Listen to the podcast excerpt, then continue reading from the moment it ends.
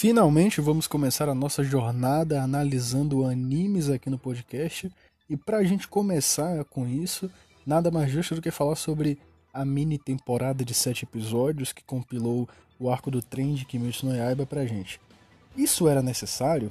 É o que nós vamos debater agora. Meu nome é Marcelo, mas todo mundo me chama de Azil. Sejam bem-vindos à nossa primeira análise. E antes que ela comece de fato, deixa eu falar para vocês rapidamente sobre a minha experiência com Kimetsu até chegar aqui. Ou seja, o mangá que eu li e o anime de 26 episódios que veio antes desse filme e dessa série de 7 episódios. Enfim, vamos lá.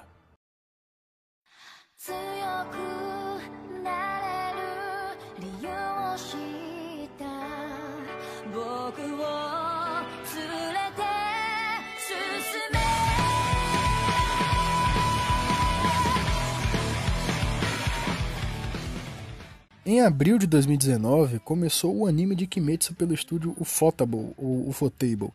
Eu vou chamar de Ufotable porque é mais fácil para mim, tá bom?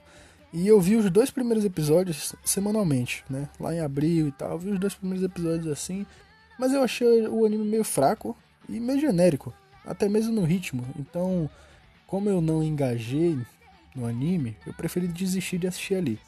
Aí passou umas 17 semanas, né? E tava todo mundo enlouquecendo com o episódio 19. E essa notícia me perseguiu o dia inteiro. Até que eu resolvi baixar do episódio 3 ao 19 e eu maratonei facilmente. Né? Na verdade já tinha lançado até o 21 na época que eu peguei para maratonar. Então eu baixei tudo isso e eu assisti tudo isso em um dia só. E assim, foi fácil, foi divertido, foi legal. Apesar da escolha sem sentido dos próximos episódios serem mais bonitos que o primeiro, eu me diverti muito com o Kimetsu do episódio 3 até o último. É claro que, tipo, os próximos episódios eles precisam ser mais bonitos do que o primeiro. Eles têm obrigação, né? No caso da, das cenas de ação, das cenas de batalha. É um Battle Shonen, obviamente. Mas eu falo exatamente do segundo episódio ser mais bonito do que o primeiro. Isso é muito esquisito, cara. Essa primeira temporada foi, sem dúvidas, o anime mais bonito e mais bem ambientado da Ufotable. Eu tô falando o nome Ufotable aqui e eu ainda devo repetir ele mais vezes, então caso você não saiba, esse é o nome do estúdio de animação de Kimetsu, tá bom? É, é isso. Cara, eu acho que a autora de Kimetsu tava até levando sua fantasia numa boa, tá ligado? Antes do primeiro grande arco das aranhas. Até porque, até aquele momento, era um shonen padrão com uma ambientação gostosinha de acompanhar, todo cadenciado, trabalhado em aspectos aconchegantes, num relacionamento de alívio cômico entre os personagens principais, passando a sensação ao Tanjiro de que nem tudo está perdido, de que ainda há esperança, ainda há como salvar a Nezuko, enfim, era tudo isso, tá ligado? E toda essa sensação de dinâmica do grupo principal funciona ainda mais pela noção de produção da trilha sonora e a noção do local em que os personagens estão, juntamente do clima deste local. Então, assim, a direção é maravilhosa. O, a galera que compôs a trilha sonora também estava caprichando bastante. Eu só não gosto daquela trilha sonora do episódio 19 que todo mundo acha sensacional, porque eu acho ela meio genérica demais para um momento que já é genérico. Eu queria que fosse uma trilha sonora mais interessante e tal. Até porque o anime de Kimetsu ele melhora o mangá pra caramba. Mas enfim, toda essa ideia é muito aconchegante e bem legal, tá ligado? Kimetsu já tem alguns problemas desde o seu início, como por exemplo o caso da discordância física e visual do que é o amadurecimento para um samurai e etc. Né? A autora resolve criar todo um mundo fantasioso, onde samurais honrosos com passados tristes tentam oferecer o melhor ao povo, se colocando em risco para que mais ninguém sofra por outras situações. É um negócio meio, meio doido. E ainda assim, ela comete pequenas gafes, como fazer o caminho contrário do amadurecimento de um samurai, em seu personagem principal, Tanjiro, fazendo ele cortar o cabelo para mostrar que cresceu. Olha, cara, na moral, é, o, o, personagem corta o cabelo para mostrar que cresceu e que ele tem um destino para seguir. Isso não faz nenhum sentido, né? Na verdade, ter seu cabelo cortado era humilhante para um samurai. É, é, literalmente uma desonra. Então, assim, a mulher japonesa e ela não sabe nem como é que funciona a ideia do, do, do período dos samurais no Japão. Isso me soa meio bizarro, tá ligado? Porque uma pessoa que é japonesa e não entender isso, ou ela simplesmente estava querendo fazer algo como um ponto fora da curva, porque hoje em dia cabelo curto é sinônimo de liberdade de expressão é, em forma física, não sei. Eu não sei, mas colocar isso exatamente no período dos samurais é meio esquisito, né? Enfim. É um nitpicking do caralho. Eu não vou, não vou mentir para vocês. Eu tô falando uma parada aqui que, tipo, eu não precisava estar tá falando. mas é porque isso me incomodou um pouquinho e, e eu sempre gosto de ressaltar. E infelizmente, né, como eu falei, é um nitpicking. E esse é só o menor dos problemas de Kimetsu. Quem me dera ele fosse o maior. Né? Quem me dera eu estaria muito feliz. Ainda falando de discordâncias, a autora diversas vezes perde a mão com os poderes e a resistência dos seus personagens no meio das lutas. Mas ok, ainda dá para levar isso em consideração. Daí vem uma coisa chamada conveniência de roteiro que me faz torcer o nariz, cara. Eu consigo perdoar uma conveniência de roteiro quando ela acontece uma ou duas vezes em situações complexas de se escrever, porque é realmente praticamente 100% impossível ser livre de erros mas Kimetsu tinha uma situação fácil de ser escrita, já que eu estou falando, por exemplo, da luta dentro da casa de tatame, que muda de gravidade toda vez que o Oni bate no tambor. E, além da situação ser fácil de ser escrita, o tipo de conveniência de roteiro é o Deus Ex Machina do Zenitsu adormecer exatamente no meio da luta difícil de se resolver, porque ele é o ser mais overpower de toda a obra quando está desmaiado. Foi aí que eu pensei, pô, beleza, beleza então. É a piada do personagem. Além de que foi a apresentação dele, né? Então tá tudo bem. Eu vou relevar, até porque a luta foi criativa e o CGI tava incrivelmente bem coreografado. A noção de espaço e as giradas de câmera com muita profundidade, pô, vale a pena relevar isso aí, né? Então vou relevar. E olha, eu realmente relevei.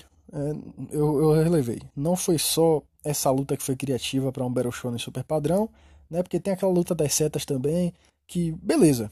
Talvez a autora tenha lido Soul Eater e roubado a ideia dos poderes da Medusa, mas tudo bem, ainda dava para relevar. De verdade, apesar de todos os seus erros iniciais, até esse ponto, Kimetsu era divertido, aconchegante, simples e apenas um anime de lutinha tranquilo. Tinha motivações e enredo como qualquer outro, mas era um clichê ainda de boa. Dava para poder assistir. Tava tranquilo, tava de boa, tava divertido.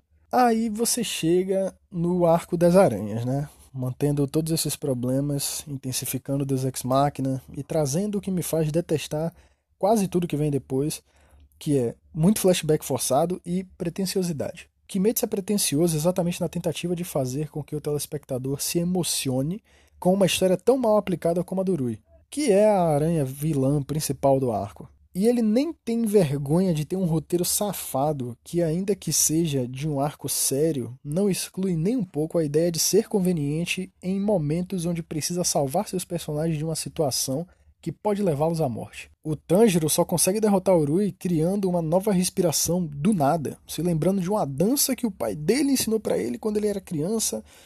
Pô, cara, por que, por que isso não foi mostrado ou sequer mencionado antes, tá ligado? Pô, pelo amor de Deus, é um bagulho que não dá para comprar. Até porque, cara, existem 12 respirações diferentes que podem ser utilizadas para criar algo criativo em cima. A autora criou 12 respirações. Para que criar uma décima terceira? Se você pode utilizar todo aquele campo de espaço de poderes que você inventou. Cara, não tem como. Ela prefere cair no Deus Ex Machina. É, é, é, é bizarro. Dá para brincar com o que ela escreveu, com o que ela inventou. Mas é bizarro que ela prefira cair no Deus Ex Machina. Isso não faz o menor sentido para mim, cara. Eu fico realmente perdido com isso. Fora que nesse mesmo arco das aranhas, a gente tem o Zenitsu fugindo de ser morto com aquele poder escroto que faz ele dormir e virar o Thor samurai do nada. Que, aliás, eu li o mangá inteiro. E é sério, isso aqui nunca é explicado, sequer mencionado. O que é muito triste para mim, porque o design que eu mais gosto de Kimetsu é o do Zenitsu. E ele provavelmente é o pior personagem que tem ali, cara.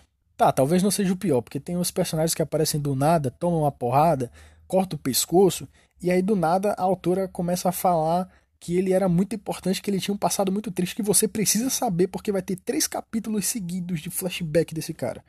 É sério, isso realmente acontece direto no mangá, cara. É impossível. Impossível ler aquilo ali e ficar em paz. E o que também se repete durante o mangá inteiro são esses flashbacks né, logo após a morte de cada um dos personagens, seguido de um discurso melodramático pastelão que tenta ter tudo. Ele tenta ter tudo e ser tudo, mas ele não é nada. Então, agora, como eu já toquei nesse assunto, vamos ver como isso ficou em Kimetsu no Yaiba Mugen Train Arc. Seja lá o mangá, o anime de sete episódios ou o filme. Vamos lá.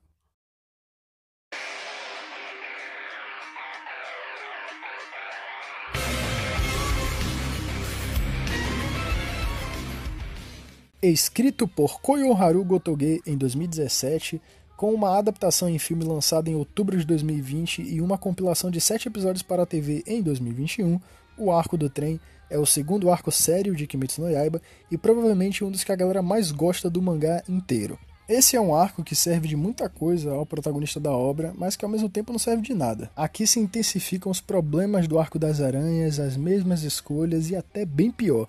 Mas apesar dos pesares, temos momentos minimamente interessantes. Antes da gente discutir o arco para valer, é óbvio que eu preciso xingar o Fotable. Cara, Kimetsu se tornou algo muito grande e difícil de conter. Lançar esse filme no cinema no meio da pandemia é de lascar, cara. Na moral mesmo. Coisa de filho da puta demais.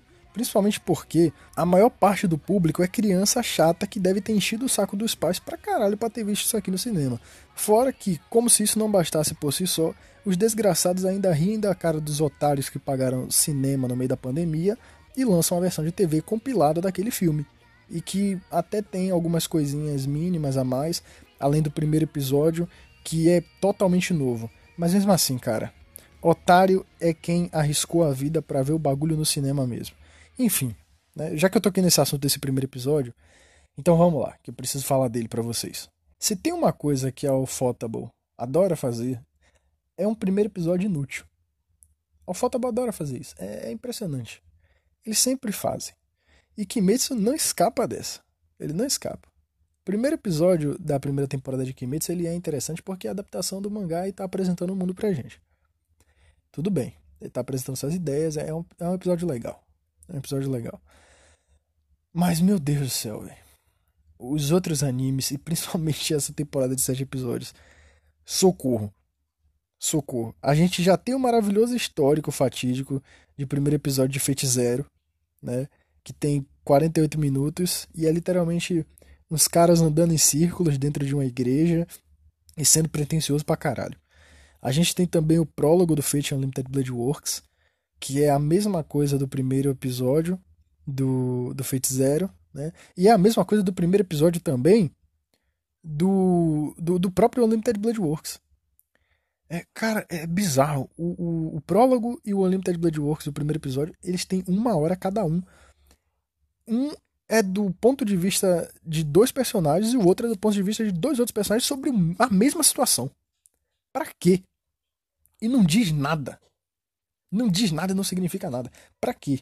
Cara, eles não significam porra nenhuma, é uma perda de tempo do caralho. E eu até diria que, felizmente, o primeiro episódio do arco do trem não é assim. Mas o primeiro episódio do próximo arco já tem 48 minutos. E puta que pariu, cara. Eu não sei qual a necessidade que esses caras têm de ficar fazendo isso. Eu realmente não sei. De qualquer forma, ainda que não tenha mais de que 40 minutos, esse episódio de Kimetsu é um grande filler. Mais inútil que muita coisa por aí que já é inútil. Fora que as escolhas de produção da Ufotable não fazem o menor sentido. Pô, já é um episódio inútil sobre o Rengoku, cujo objetivo é fazer o personagem ter mais tempo de tela com esse discurso de salvador da pátria, e os caras ainda metem uma animação de batalha horrorosa. Não tem coreografia, não tem boa animação, não tem boa ambientação, não tem emoção, não tem nada, cara. É impressionante, não tem nada. Aliás, lembra que eu falei anteriormente que eu não entendi essa maluquice do primeiro episódio ser mais feio do que os próximos?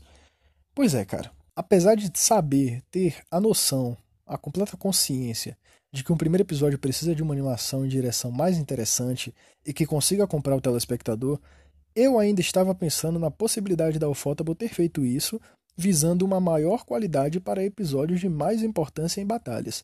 Aí, quando eu me deparei com essa temporada de sete episódios, eu falei: porra, o primeiro episódio vai ser lindão, porque é um episódio original e ele vai ser cheio dos frufru, tá ligado? Porque já tem um anime, um anime feito, né? Pô, o anime é compilado de algo que já foi feito. Fizeram filme. Então vão dividir esse filme em episódios. Então, se isso já foi feito, com certeza o primeiro episódio vai ser bonito porque eles vão fazer algo novo. É, rapaz, eu tava enganado. Eu tava enganado, é sério. E eu não queria estar enganado. Na verdade, os caras misteriosamente resolveram fazer uma animação muito foda para um tiozinho aleatório no início do primeiro episódio que tá cozinhando macarrão. É, é sério, cara, para que gastar animação aqui e não na luta final do episódio? Me explica. Essa porra não faz o menor sentido. eu não entendo, cara. Até mesmo o discurso do episódio que gira em torno do Ai meu Deus, foi ele que me salvou há vários anos atrás. Não, não foi ele. Ele é mais novo. E aí o Rengoku fica todo tipo: Deve ter sido meu pai. Você se machucou? Porra, cara. Na moral, o Fotable, você realmente achou que o personagem precisava disso? Ele precisava? É sério? Tipo, eu entendo. O personagem não tem nada durante o arco inteiro, ele só serve como uma ponte para o Tanjiro evoluir em algo que ele não evolui, que eu já vou falar daqui a pouco. Mas enfim, eu entendo isso, mas esse primeiro episódio ele é tão inútil quanto o arco inteiro. Tão inútil quanto. Por quê? Para quê? Parabéns então por ter feito esse primeiro episódio, porque isso me faz simpatizar menos ainda com o Rengoku. Menos ainda. Nossa, esse primeiro episódio é todo errado. Não é possível que tenha alguém que realmente assistiu isso aqui e achou hype. Na boa mesmo, não tem como, cara, não tem como. Mas tá tudo bem, afinal de contas, nós vamos começar o arco de verdade no segundo episódio, então dá para perdoar toda essa historinha inventada como pretexto narrativo para que eles tenham o que comer dentro do trem, porque os caras levam as marmitas lá, né? Então é, é, é, é. eu, eu preciso falar sobre isso aqui. Eu preciso falar sobre isso aqui porque é uma coisa que acontece geralmente em muitos casos. Muitos casos. Muitos casos. É tipo o filme da Capitã Marvel que eu tava assistindo é, recentemente, né? Faz, sei lá, um mês que eu vi aquele filme. Mas o filme da Capitã Marvel, cara, ele tem uma necessidade de, tipo, explicar por que, que o Nick Fury tem um tapa-olho. Não precisa explicar que o Nick Fury tem um tapa-olho. É uma necessidade maluca de querer explicar tudo pro telespectador e fazer com que cada coisinha tenha um background. Mas, por favor, parem com isso. Porque isso só tem dois impactos. 50% do público vai achar tosco e os outros 50% vão ficar mal acostumados com informação desnecessária. E aí eles vão começar a reclamar, por exemplo, de, sei lá, evangelho. Pronto. Eles vão começar a reclamar de evangelho, por exemplo. É, de evangelho não ter sido explícito, muito mais explícito sobre tudo que acomete o seu mundo. Então, é isso aí, tá ligado? As pessoas reclamam do mundo de evangelho, sendo que a parada dos personagens. E o mundo de evangelho tá bem, tá bem explicado, tá? Episódio 21, por exemplo, pô, tem tudo ali. Tem tudo. Como se não bastasse os 20 primeiros, né? Mas enfim, é, fica aqui o meu pedido para que a Ufotable pare com essa merda, porque eu já tô cansado de ser pretencioso, é, de, de, de, de, seus primeiros episódios serem pretenciosos e tentar explicar alguma coisa que a gente não precisa saber. Para com isso, Ufotable. Né? Para com isso. Eu sei que ninguém dali nunca vai me ouvir. Primeiro, porque o meu podcast é em português. Segundo, que nunca vai fazer sucesso. Mas para com essa merda aí, ué. já chega.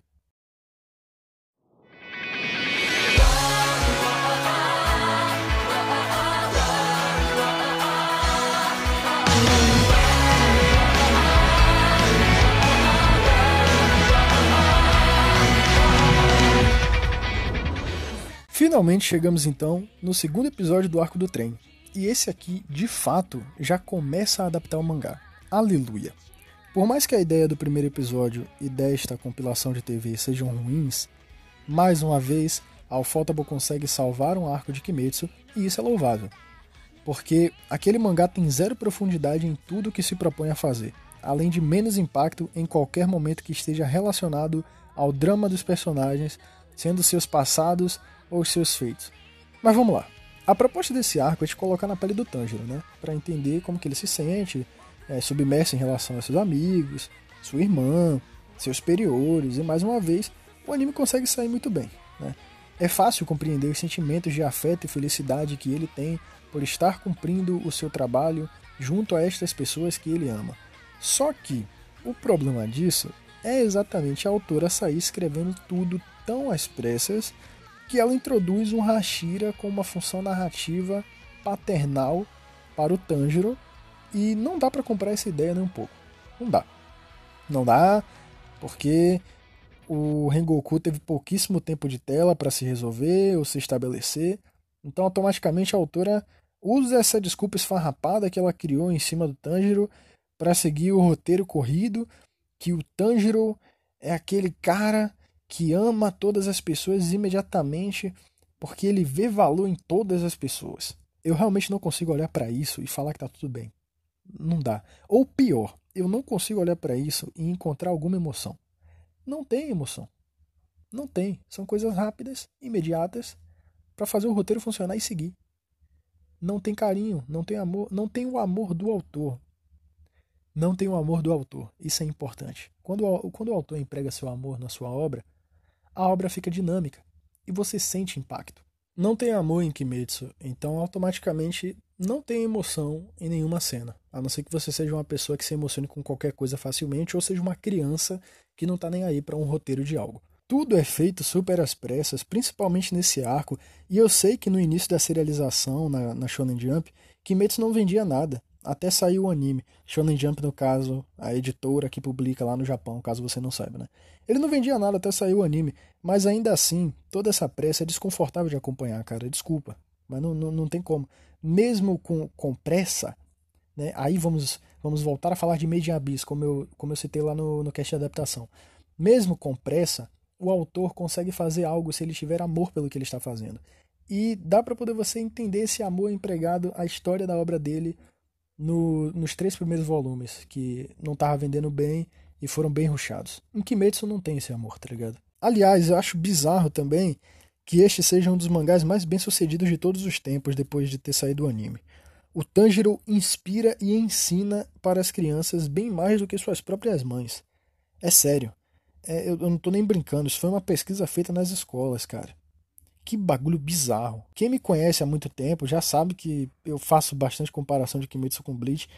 E eu acho que aqui tá o segredo de todo sucesso. Kimetsu é um Bleach mais rápido, carregado de histórias tristes que são resolvidas com a passagem da vida para a morte e com o discurso do Tanjiro falando que vai ficar tudo bem e que precisamos nos perdoar, o que me parece ser muito necessitado e possível de emotivo para os japoneses que tanto sofrem sem parar. Eu acho que esses caras, no fim das contas, só precisavam de um abraço, tá ligado? Pelo menos um abraço. Porque parece que japonês é um povo triste que não tem nem direito a um abraço, cara. E é complicado. A única coisa que não faz sentido é esse amor ao Tanjiro mais do que aos próprios pais. Quando a própria obra deixa clara que o personagem principal dá valor incondicional à família inteira. E isso, inclusive, fica bastante empregado nesse arco do trem, quando o Enmo faz as crianças adormecerem os personagens principais em seus sonhos mais desejados. E o sonho do Tanjiro é estar com a família toda reunida. O restante ali, Zenitsu, Inosuke, enfim, são sonhos bem, bem imbecis. Né? São só alívio cômico, porque esses personagens não tem nada a dizer mesmo e tanto faz. Mas o sonho do Tanjiro é estar com a família toda reunida, cara. Então, não faz nenhum sentido esse amor ao Tanjiro mais do que os próprios pais. Aliás, essa cena do Tanjiro é muito boa, né? E no mangá só tinha sido interessante. Então, mais uma vez, Alfotable acertou. Não exatamente Alfotable, né? Mas sim o diretor, o cara que tava por parte. que ficou por parte da trilha sonora. E claro, os dubladores, os seiyus, né? Que, que são, são os termos para dubladores lá, intérpretes e tal. Os dubladores que são excelentes. É a melhor coisa do anime inteiro são os dubladores, cara. Que massa que é o trabalho desses caras. Que massa. Quase me cai uma lágrima nessa cena. Pô, sério mesmo, quase me cai uma lágrima. Porque ela sim tem uma grande conexão com todo o início do anime e com a jornada do Tanjiro até aqui. O cara vive carregando a irmã nas costas, tentando salvá-la de algo tratado como impossível e indo contra todo mundo por quem ele ama. Então essa cena tem um peso e uma importância grandiosa para que o personagem principal e o telespectador não se esqueçam do que realmente está em jogo nessa jornada toda. E é aí que vem o problema. Rengoku, o carisma e a caracterização do cara tá toda em cima dessa ideia de ser um cara com poderes de fogo forte pra caramba, gentil e sem outras expressões faciais. Porque essa é a piada do personagem.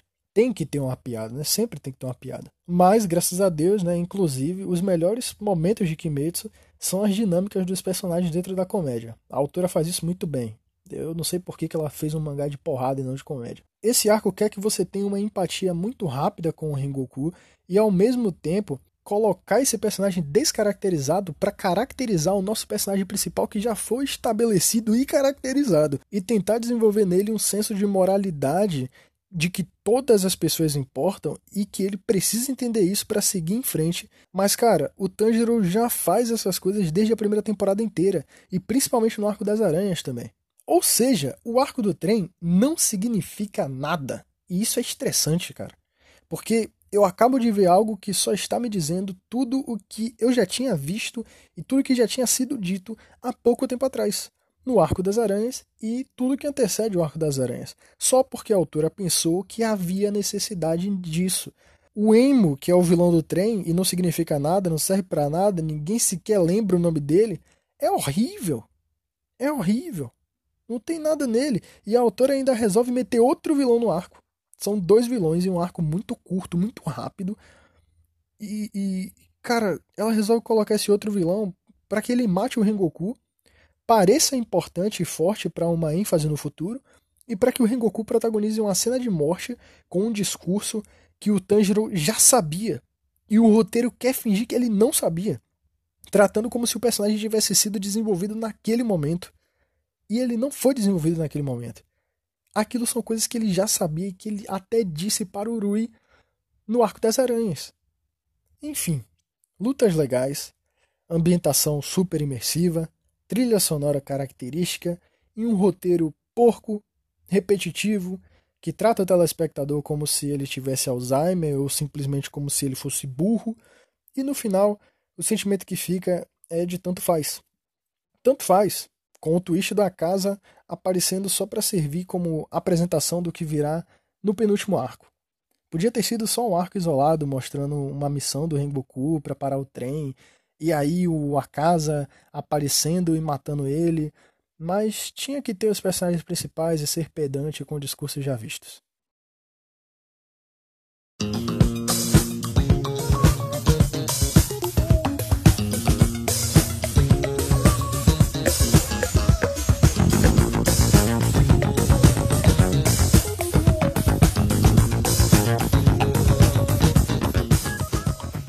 Agora eu vou ler as respostas de vocês aos casts anteriores, né? E eu pretendo seguir dessa forma, né?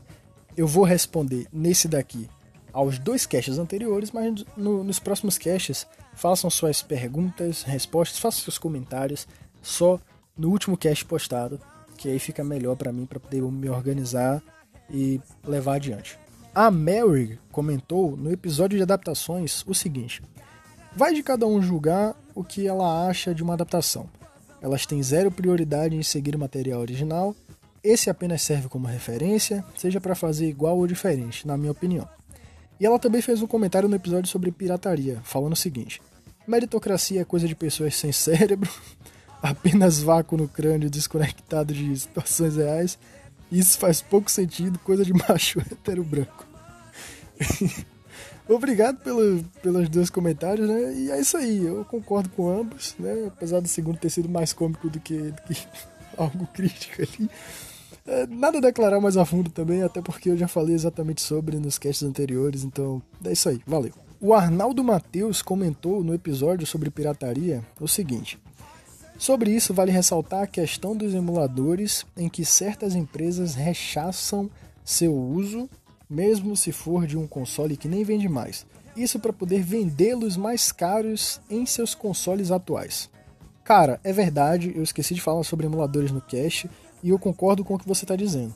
Eu acho que ainda pior do que remasterizar em HD para vender como um jogo novo é o fatídico ato de fazer um emulador e vender esse emulador na Steam. Como é o caso, por exemplo, dos jogos do Sonic de Mega Drive. Aquilo ali é uma sacanagem do caralho, cara. Pelo amor de Deus é, é sacanagem demais. O Felipe André, mais conhecido como Get Up Choice, ele comentou o seguinte: Sobre essa questão, vale salientar também que os impostos na América do Sul, especialmente no Brasil, são enormes, como por exemplo 45% dos 65 reais que eu pago no busão serem imposto. Eu acho que esses 65 era uma estimativa do gasto no mês com ônibus e isso é verdade pra caralho, cara. É uma merda. Nosso país não faz parte dos principais produtores de eletrônicos ou veículos, o que influencia mais ainda para que a mão de obra brasileira não seja tão valorizada monetariamente como esses produtos importados. Fora que o sistema econômico está quebrado, né? E a gente que tem que pagar pelo produto, pelo rendimento da, da, da empresa, o rendimento do produto para a empresa, E ainda pelo imposto. E ainda pelo imposto. É uma merda, porque sempre quem se fode para consertar o problema dos ricos são os pobres. E aí a gente vai entrar no papo. Imposto é roubo? E eu digo que pelo menos no nosso país eu acho que sim. Eu acho que sim. Eu acho que o imposto é alto demais em muita coisa. E de novo eu cito os videogames como um exemplo para isso. 300 reais no joguinho, cara. 300 reais no joguinho, que eu acho que lá fora os caras pagam 50 dólares. Pô, o imposto tá alto demais. Eu devo admitir que esse comentário do Get Up Choice é meio esquisito, porque um comentário sobre imposto num cast de Kimetsu, onde o estúdio de Kimetsu, que é o Fotable, teve, acho que o CEO da empresa é, condenado à prisão por sonegar imposto. Enfim, é meio bizarro, né? Mas é, quando eu digo que imposto, que eu acho que imposto é roubo, eu me trato do Brasil. Os outros países eu não sei nem não sei nem a realidade deles, então, sei lá. Eu não posso palpitar sobre isso, eu não posso opinar, tá ligado?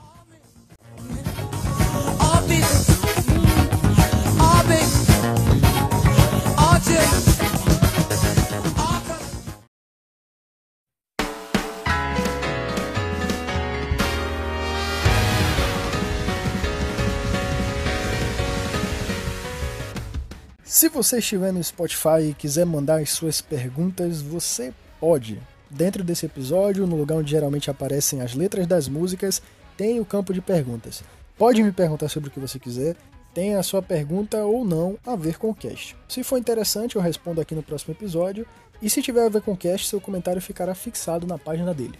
Caso você queira me fazer qualquer doação a partir de um real, ou sei lá, pode até ser menos, é, o meu pix é canaldoazil.gmail.com. Caso você queira me seguir em alguma rede social, eu tenho um Twitter e o meu Twitter é Marcelo Azil. Muito obrigado por ter ouvido até aqui. Um grande abraço para você e é isso. A gente se vê no próximo episódio. Valeu!